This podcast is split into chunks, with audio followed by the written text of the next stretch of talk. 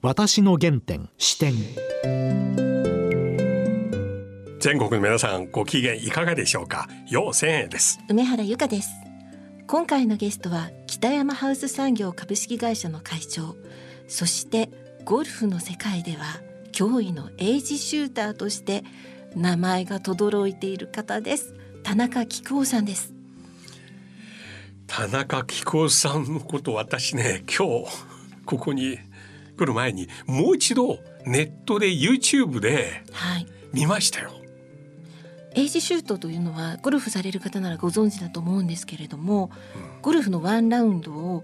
自分の年年齢よりも下回る打数でクリアする。ことつまりこの18ホールを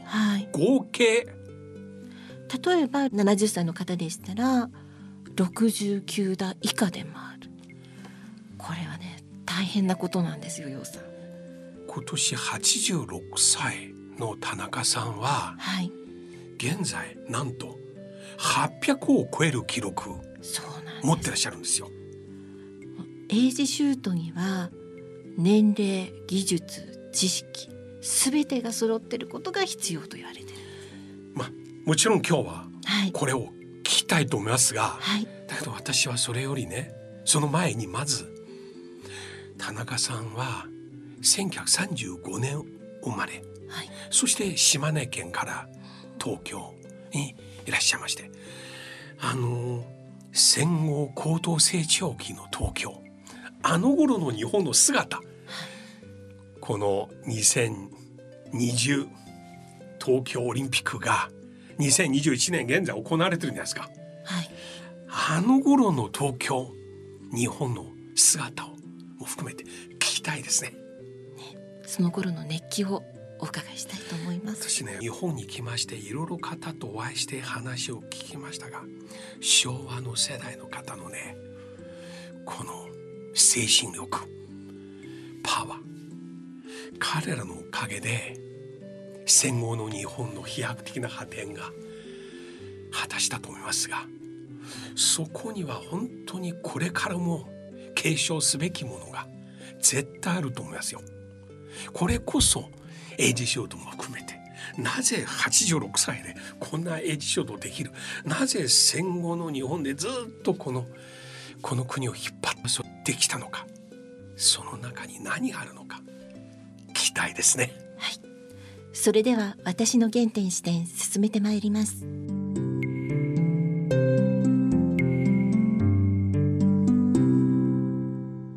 私の原点視点。田中さん今日よろしくお願いします。こちらこそよろしくお願いいたします。この番組はですね、はい、私の原点と題して、はい、ゲストの皆様のふるさと、青少年時代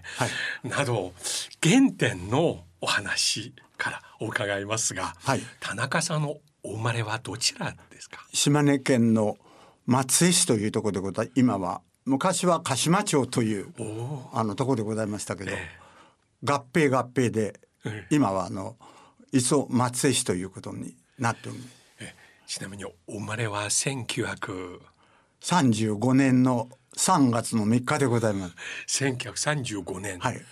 えー、最初記憶を持ちめた持ち始めた頃どんな感じでした？やっぱりあの漁師の町でしたから、うん、うんと500人ぐらいだったんじゃないか人口。そういう漁村でございました。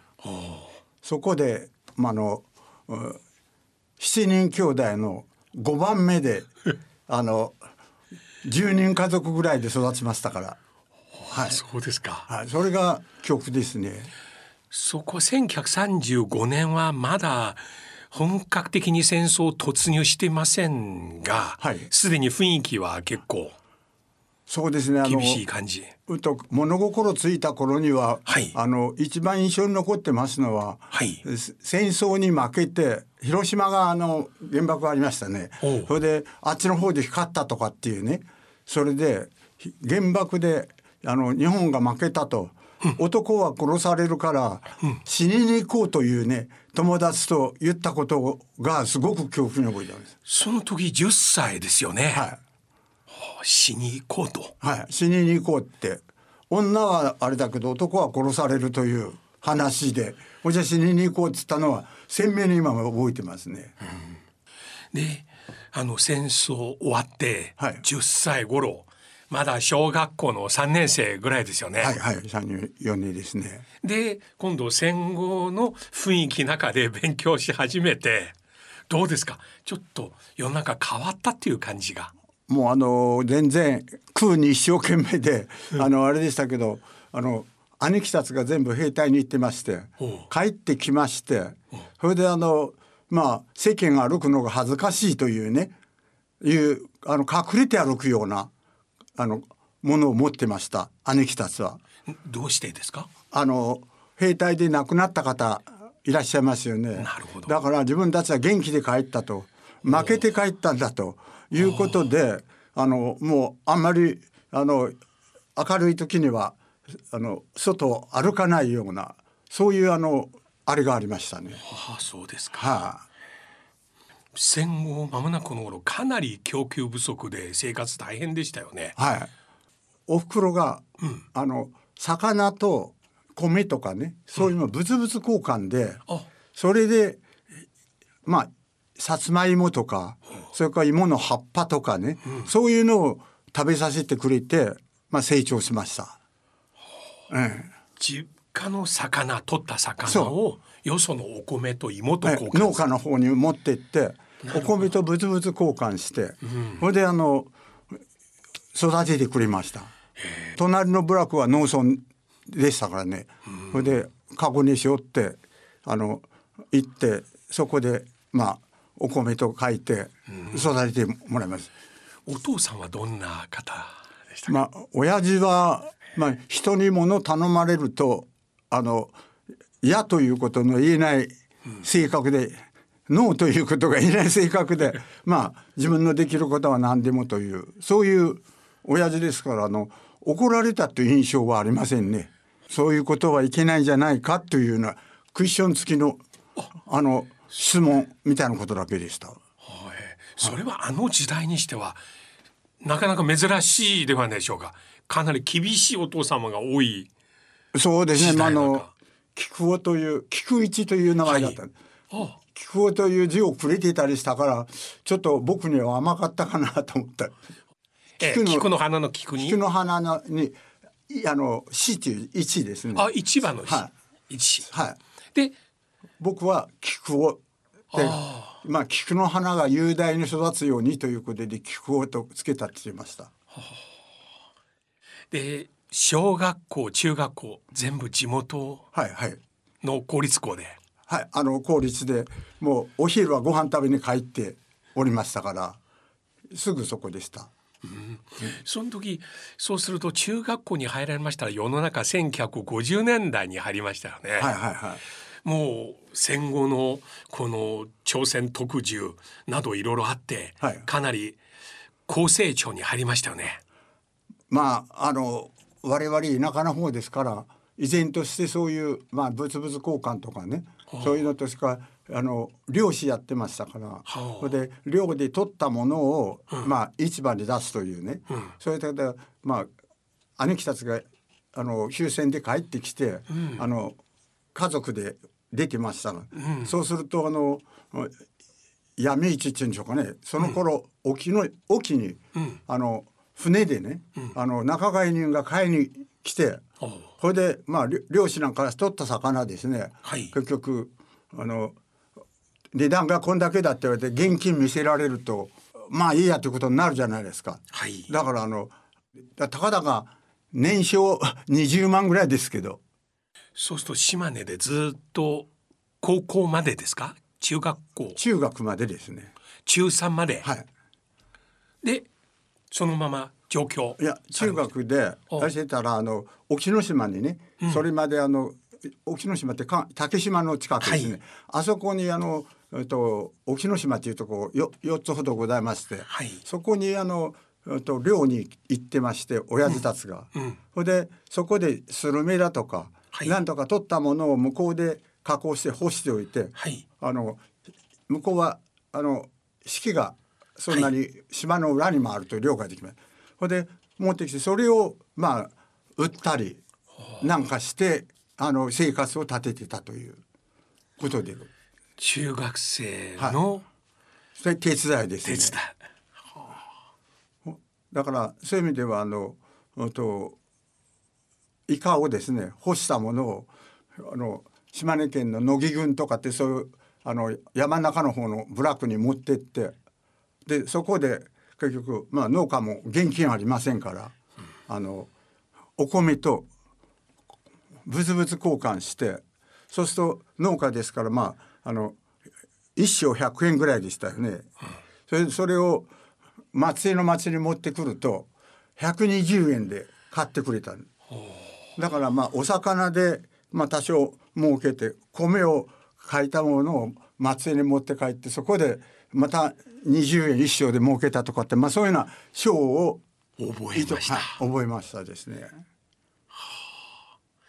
中学校卒業されまして、はい、で東京にいらっしゃったんです中学出て、うん、で沖ノ島っていうところに朝日の今沖ノ島、はい、あのうとシーラーミっていうんで満作っていうんですかね。シーラーミというあのうと漁を沖ノ島でやってる人がそこの働きに行ったんです。でそこでそこの島はあの千振という島なんですけどその島は放牧をやってたんです。それでそのとお金持ちの人がお金を出して牛を買って子牛を買ってそれでお金のない人がそれを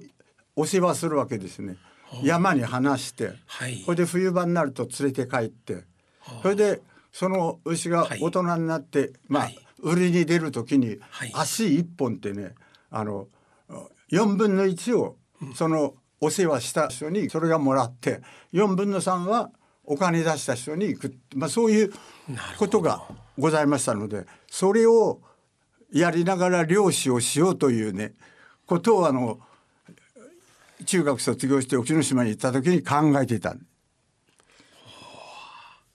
まあそういうことがまあ多少小小に興味を持つ原点になったかもしれません。うん、なるほど、えー、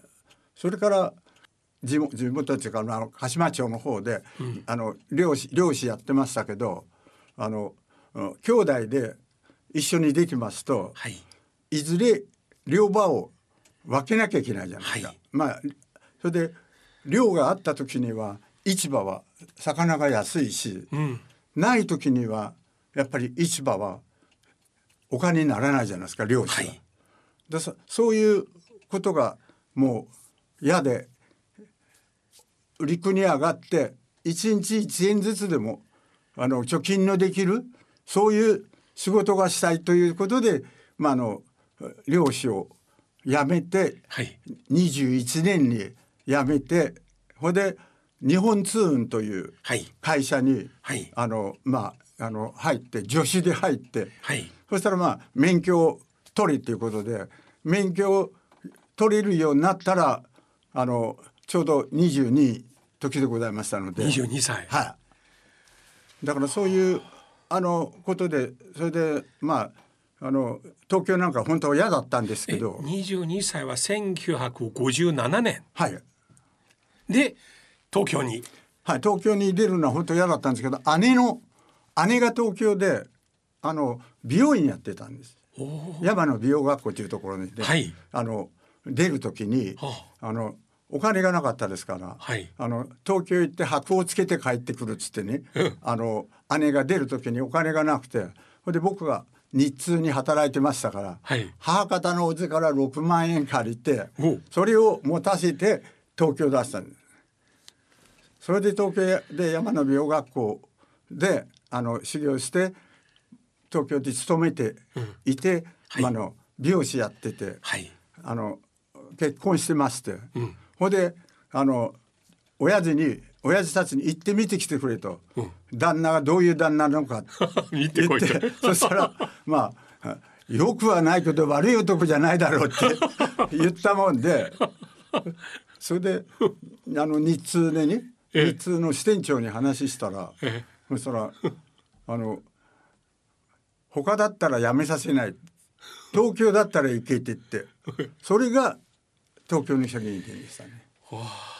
1957年の何月でしたか、はい、3月の14日ですね。昭和32年。あそうですか。えその時の東京はどんな感じでしたか？初めての東京。初めて東京来た時にですねもう皇居前の広かったことね、うん、こんなとこがあるのかって思ったのとそれでままあその頃まだあれですけどあのその姉の旦那が三輪車ね、ダイハツの三輪車であオリエントっていう大あの三輪車で走ってたんですよね。荷物運ぶあ荷物運ぶのは、だからそその時に結局ドアも何もないですよね。まだ3月なんて寒いですけど、はい、まあ、そのそういう車からその時にスタートした助手で。お姉さんの旦那。の隣に座って助手として、はい、扉のない扉のない三輪車でオリエントって。何を運んだのですか？バルブってですねあの水道のバルブとか、はい、それからそういうものとそれからあのコンビナートとか、ああいうところにあのバルブをつけるあのこう、閉めただけだ、そういうのをやっておられる会社にあのこう姉の旦那が三輪車で、まあ、入っててですねあのまあ、持ち込みっていうんですから 白タクみたいなもので なるほど、それでやっててそれで会社がそこの会社も大きくなるもんですから、はい、あの荷物が増えるしなんかその運転手雇ったっていませんでしょ。それで僕に来い来いっつってそれで僕が来たというのがあの兄貴たちと一緒に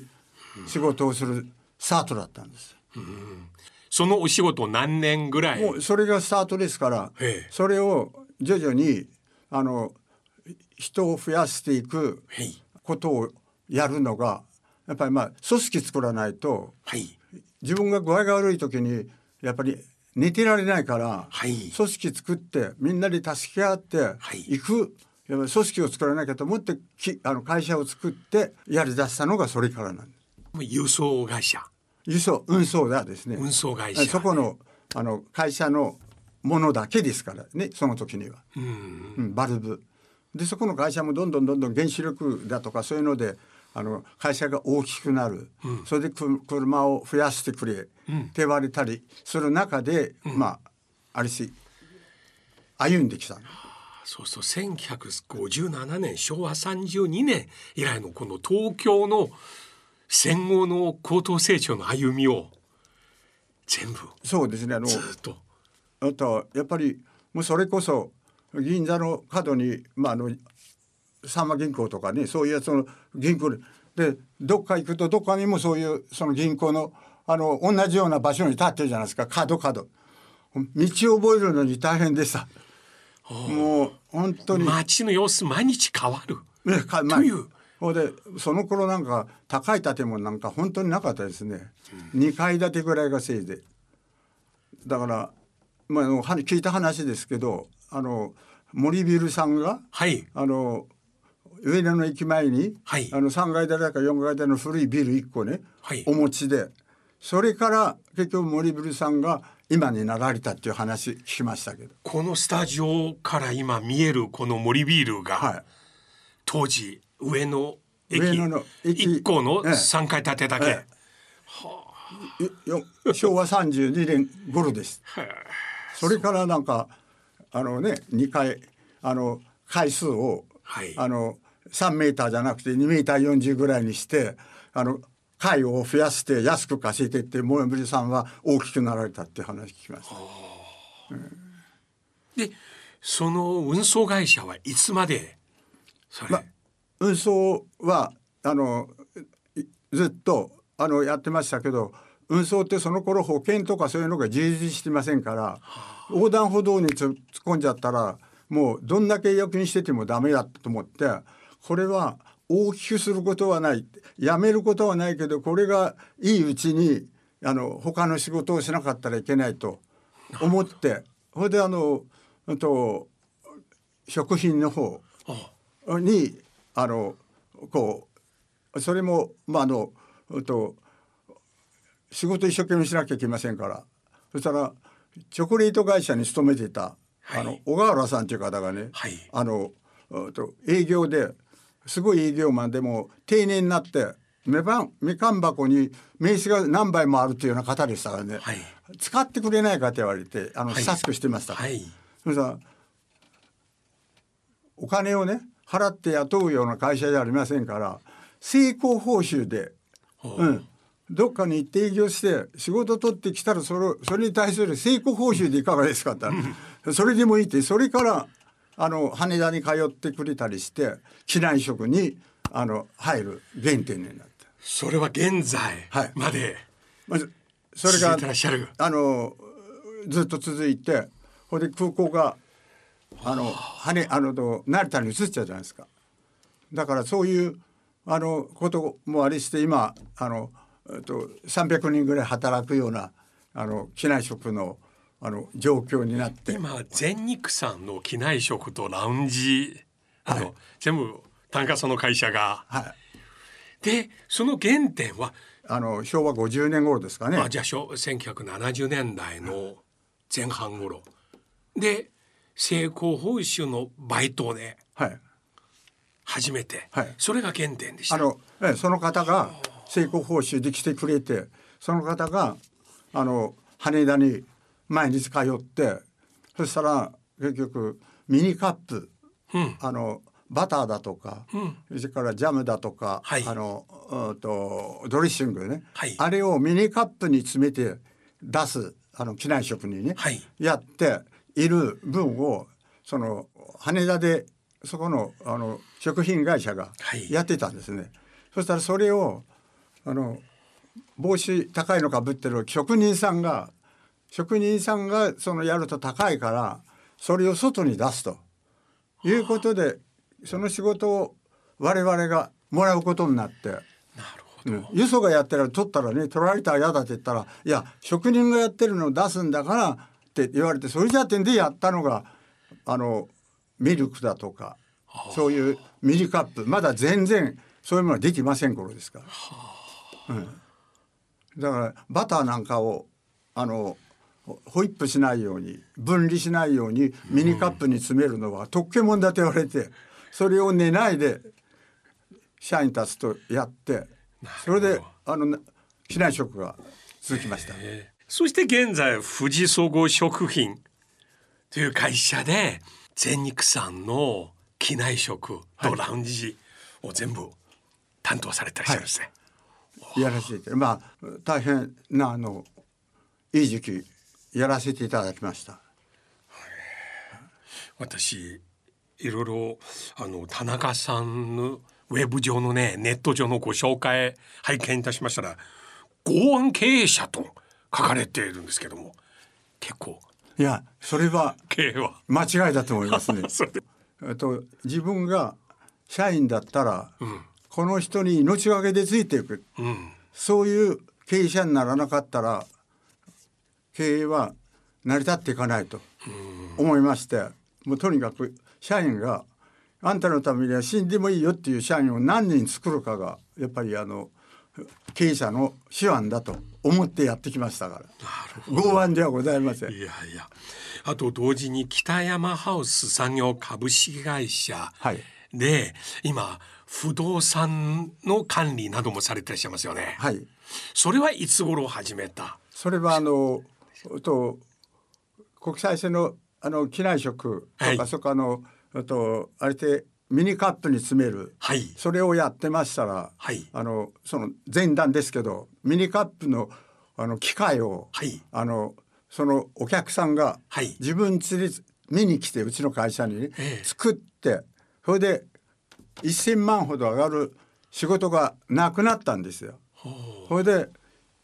一本の太いパイプからもらってたらやっぱりあのと一人人がダメだって言ったら詰まっちゃうから太くて多数から結局もらえばいいだろう。それがとんかつ屋をやったんですよ。そのために太くて多数の人が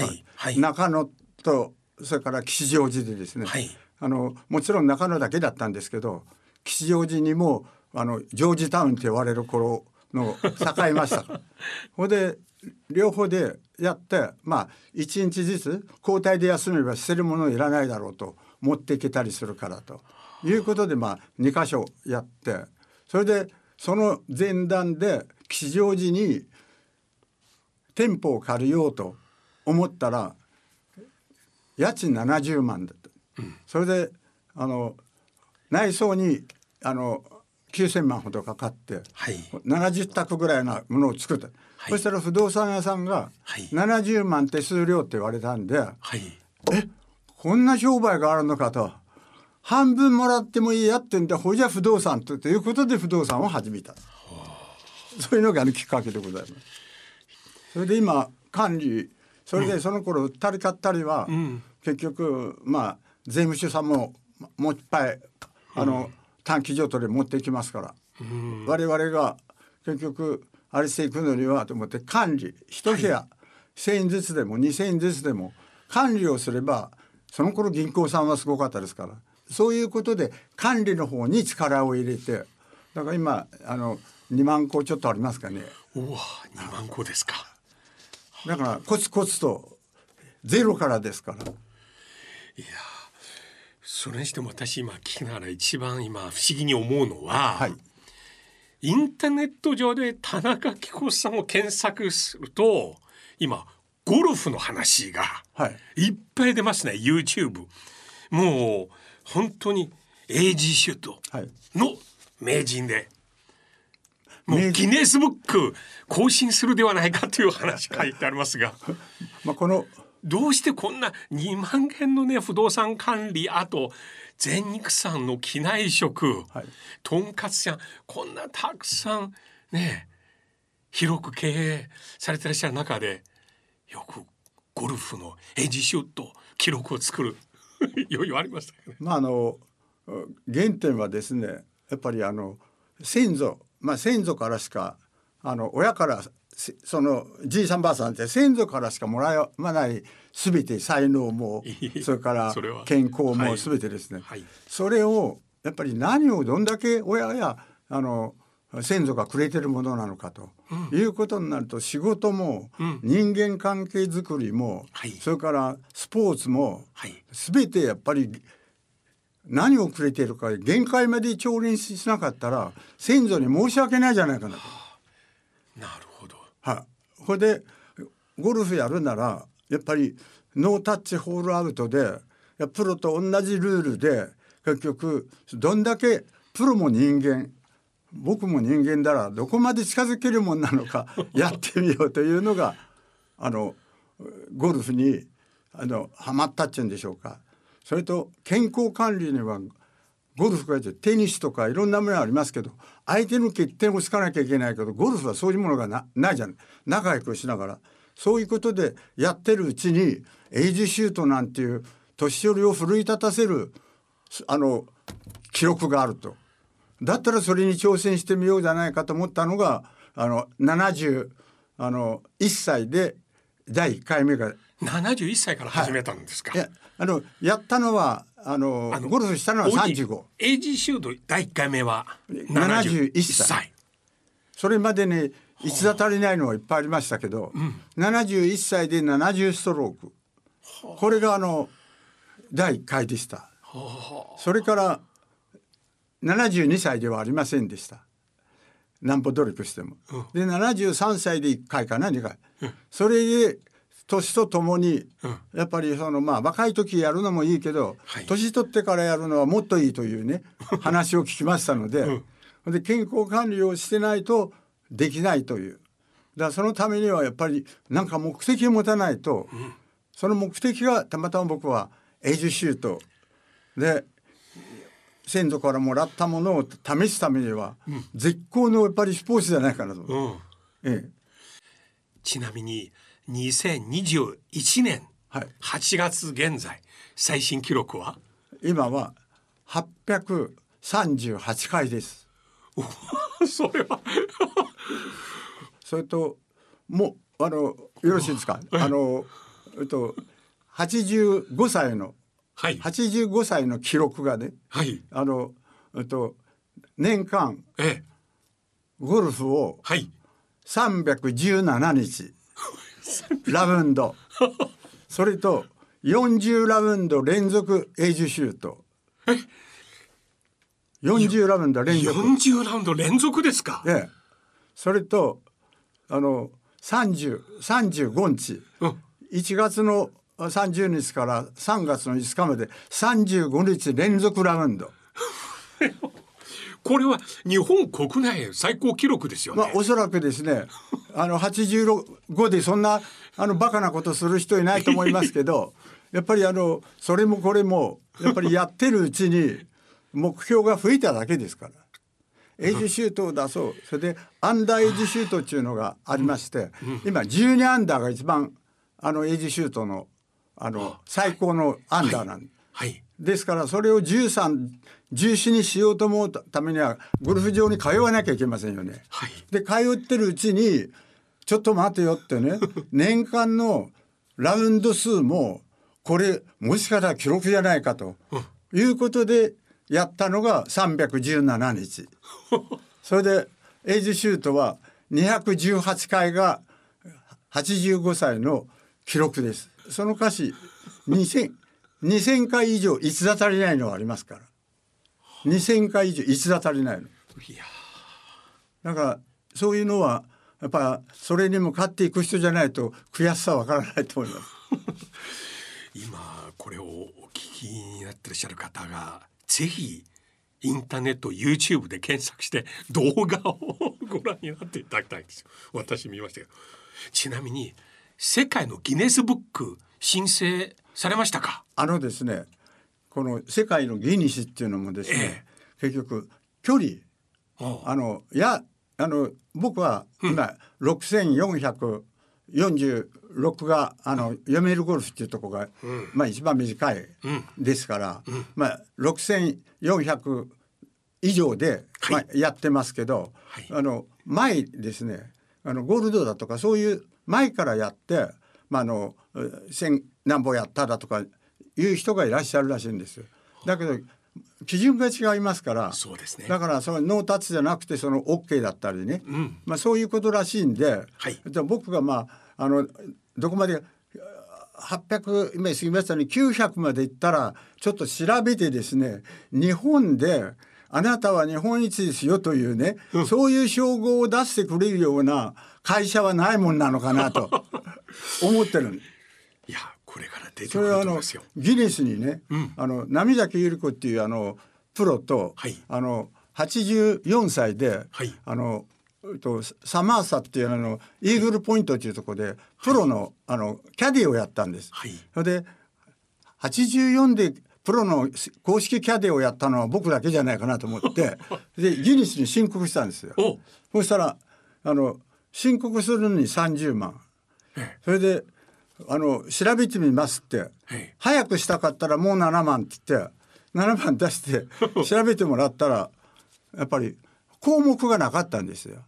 あのそういう年齢であの公式競技のキャディをやったって項目がなかったから、うん、それはすごいことだけどごめんなさいって項目ができたら連絡しますって言われてるんですけど。項目設けてもらうのはいくら出すかっていう話それでなったら、うん、もう70万ということでねやっぱりギネスさんも怒られるけど金儲けだと思うんですよ。さらに70万この三段階すごいですね。だからね どっかの会社さんがねあのそれは日本一だってねそしたら100万払うからなと思ってるんですけどね。そうですか、はい、今払う予定。うん、準備してそういう称号をもらえるなら払え どっかのねそういうことだってうちでやってやるっていう会社さんが出てもらえば。えー、うん。その記録ギネスの記録なるかどうか別として私今日の話聞きましてすごい感銘受けてるのはやっぱり絶えず新しい目標を掲げてそれに向かって頑張ってらっしゃいますね。そうですね。やっぱりあの10歳の頃の目標、サッカーの目標、東京に来た時の目標、ずっと常にやっぱり目標を持って、うん、やっぱりあの今が一番若いんだと。うん。今が一番若いんで、うん、それをね、あのチャレンジしなかったらやっぱりあの年だからって言って、逃げてたら、人間の一生なんていうのは虚しいと思ったんです。最高ですね今のお話したことは本当に。だからあの今皆さんに言ってるのはですね、うんうん、若い時にはやっぱりあの休まないと、はい、あの体力が維持できないですけど、はい、80過ぎたら、うん、もう休まないで毎日同じような体に合ったまあゴルフが一番僕は体に合った、まあ、の1万5,000歩ぐらいゴルフ場歩きますから、はい、毎日それをやってると体力が維持できるんです。休んだらどんどんどんどんダメな方に行っちゃう。だから人生も同じで楽したらどんどんダメな方に行っちゃう。一生懸命やったら素晴らしい方に行っちゃうとこれがあの七種主義じゃないかなと思ってる。いや私今日初めて大器晩成という言葉の本当の意味を今日今分かってきたような気がしますよ。この晩っていうのはいつまでが晩っていう80いやこの記録。86歳が今一番若いですから僕のできることは何なのかねなんかもう50も60も過ぎたら戸籍上の年齢関係なくもう肉体年齢と精神力でねやっぱりやらなかったらやっぱり人生もったいないじゃないかなと。今おっしゃったこと私、はい、メモ取りたいんです。田中さん。口はばったいことですけどやっぱり86でやっぱり毎日こうやってゴルフやってできるっていうことはやっぱり気力と目的がなかったらやらないかなと思いますね。いやもっともっと期待です。この71歳からエイジシュート、はい、とその後のもう加速度の話あとは1950年代の日本東京の姿もしよろしければまた近いうちにもう一度お話伺ってもよろしいでしょうか？もうあのこんなガサツな男でよかったらいつでもですね本当にねこれ今日の話こそ東京オリンピックにぴったりだと感じます私大貞治さんと長嶋さんのあの姿を見て実は中国の友人もみんなあの瞬間感動して涙を流したんですよ。あれこそ今回の東京オリンピック一番意外かつ一番感動する瞬間です。なるほど。その延長線上で今日田中さんの話聞きまして。とにかく一生懸命先祖からもらったものを やっぱりその、うん、そ試してみるこれが人生じゃないのかなと。先祖から大変素晴らしいものをもらったとはいえだけど田中さんはさらに自分で発展させましたよ。だから、まあ、体力、うん、まあ、もちろんあの大病もしましたけど、うん、やっぱりそういうものをクリアできたものも先祖がよほどいいことをして 僕にその運が返ってきてるんじゃないかなと思ってます。今日はありがとうございます。また最新記録をここでぜひ聞かせてくださいありがとうございますどうもありがとうございました私の原点視点86歳の田中さんから今は一番若いと言われまして肉体年齢と精神年齢、うん、今日一番若いのは田中さんだと感じてますよ。我々誰よりも。背筋もスッと伸びてらして足もピッとされてて、うん、正直86歳っていう年齢が信じられないくらい若々しくて、うん、エネルギーにあふれていらして、うん、こう一緒にいることですごい元気をもらえるような方でしたよね。あの最後ずっと強調されたのは先祖からいただいた良いものを証明したいと、そのために経営そしてゴルフ。まあそれは大変いい話だけど私はねこの先祖という定義の意味は、はい、田中さんの先祖だけではなく日本全体あるいは我々人間全体が継承すべきものだと感じますね。東京オリンピックの中こういう話を聞くと本当にこれこそスポーツこれこそ生き方だなとぜひまた田中さんのお話を聞きたいですね。はい。それではそろそろお時間です。お相手はよう千円と。梅原由香でした